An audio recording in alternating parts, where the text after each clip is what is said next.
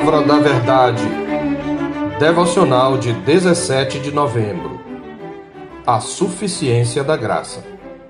Ora, o Deus de toda a graça, que em Cristo vos chamou à sua eterna glória, depois de terdes sofrido por um pouco, ele mesmo vos há de aperfeiçoar, firmar, fortificar e fundamentar. 1 de Pedro 5:10.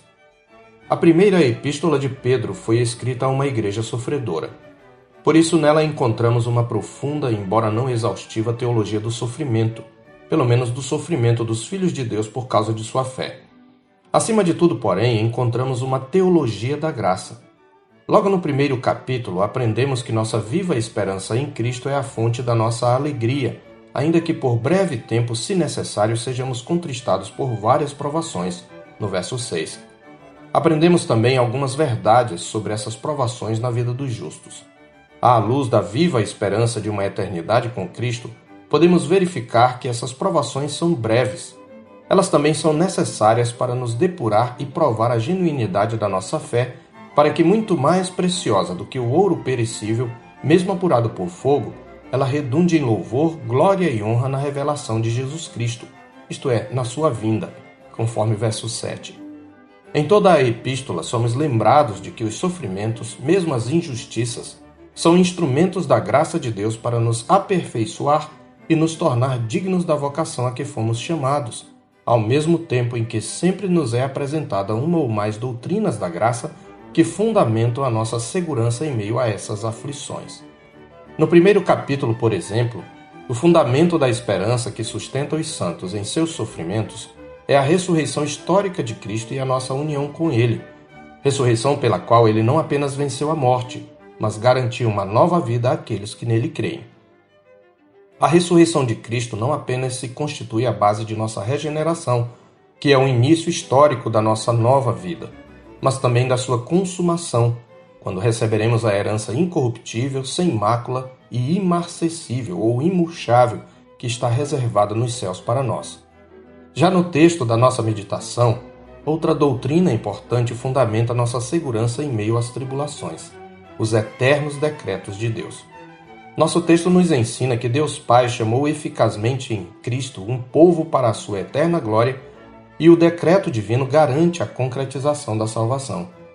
No entanto, nosso texto nos lembra mais uma vez que, ainda que seja pela graça, o processo pelo qual o justo é salvo envolve luta e sofrimento, como ele diz, depois de terdes sofrido por um pouco.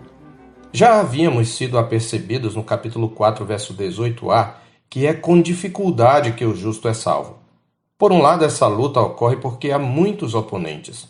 No capítulo 2, verso 11, somos alertados acerca das paixões carnais que fazem guerra contra a alma, que vem da própria disposição natural do nosso coração. Trata-se do que costumamos chamar de um inimigo dentro dos portões.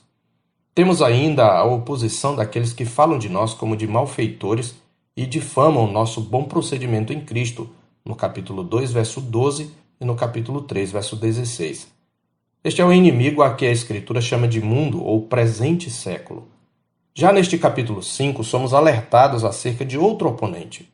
Sede sóbrios e vigilantes. O diabo, vosso adversário, anda em derredor como leão que ruge procurando alguém para devorar. Resisti-lhe firmes na fé, certos de que sofrimentos iguais aos vossos estão se cumprindo na vossa irmandade espalhada pelo mundo diz Pedro nos versos 8 e 9. Mas logo em seguida ao alerta, somos lembrados de nossa eterna segurança. O Deus soberano há de completar a boa obra que começou em nós, de modo que o diabo, apesar de suas intenções destrutivas, é somente mais um instrumento da graça providente para nos aperfeiçoar, firmar, fortificar e fundamentar.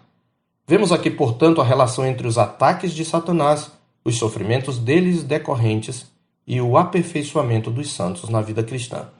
Assim, embora as tribulações da nossa fé pareçam se colocar entre nós e a alegria, elas são, na verdade, instrumentos da graça para nos conduzir à alegria indizível da eterna bem-aventurança. A palavra de Deus nos ensina, portanto, que a graça de Deus na vida dos seus eleitos é completa e suficiente. Ela não somente os livra da culpa e da condenação do pecado, mas também do domínio e do poder do pecado sobre o caráter. Ela não apenas lhes promete as bênçãos do pacto, mas também lhes provê com o caráter digno dessas promessas. Para tanto, a graça que justifica é também a graça que santifica, pois o amor de Deus o leva a querer que sejamos participantes da sua santidade. E com este propósito, além de consolo e proteção em momentos de crise, a graça também nos disciplina através desses momentos, a fim de moldar as nossas deformidades espirituais. Esta é a maravilhosa graça. Na jornada espiritual do justo, ao mesmo tempo em que o disciplina, a graça também o protege dele mesmo, das tentações do mundo e das ciladas do diabo. Além do decreto divino pelo qual Deus de toda a graça nos chamou em Cristo à sua eterna glória, quatro ações da providência divina nos são prometidas em nosso texto. Primeiro, Deus nos há de aperfeiçoar. Isto inclui endireitar o que está torto e restaurar o que está quebrado em nossa vida. O mesmo termo utilizado aqui ocorre em Marcos 1,19 para descrever os discípulos consertando as redes. Em Gálatas 6,1 tem o sentido de corrigir um irmão faltoso. E em 1 Tessalonicenses 3,10, Paulo o usa com o sentido de reparar as deficiências da nossa fé. Envolve, portanto, sempre a ideia de colocar em ordem e aperfeiçoar. Ao longo da sua jornada espiritual, portanto, Deus corrigirá qualquer dano causado pelos sofrimentos na vida de seus eleitos, curando-os e aperfeiçoando-os na fé. Em segundo lugar, a palavra de Deus nos promete que Deus nos há de solidificar. É isto que significa a palavra firmar.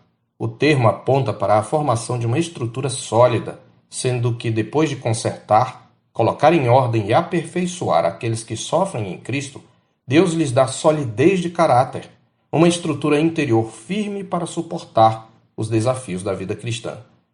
Em terceiro lugar, Deus nos há de fortalecer. Ele renovará as nossas forças em cada desafio até o dia final, cumprindo o que promete em Isaías 40, 31. Mas os que esperam no Senhor renovam as suas forças, sobem com asas como águias, correm e não se cansam, caminham e não se fatigam. Por último, Deus promete que nos há de fundamentar na fé que uma vez por todas foi entregue aos santos. Ele nos estabelecerá no fundamento da fé, o alicerce sobre o qual está construída a nossa vida. Conforme está escrito em 1 Coríntios 3,11, esse fundamento é Cristo, conforme ele nos é revelado através dos santos apóstolos e profetas que nos legaram as Escrituras Sagradas. Por isso, também em Efésios 2,21, Paulo utiliza a forma substantiva da mesma palavra para se referir ao ensino profético e apostólico registrado nas Escrituras, destacando Cristo como a pedra angular desse fundamento. Assim, as Escrituras são um meio de graça. E o mais fascinante de tudo isto é que o nosso Salvador não realiza essas coisas apesar dos sofrimentos, mas através deles. De modo que, embora devamos nos abster das paixões carnais que fazem guerra contra a alma, Embora devamos manter exemplar o nosso procedimento no meio dos gentios que nos hostilizam e devamos resistir ao diabo, não precisamos temer os sofrimentos que eles nos infligem, pois a graça nos basta e o poder de que precisamos para vencer os oponentes há de se aperfeiçoar em nossa fraqueza.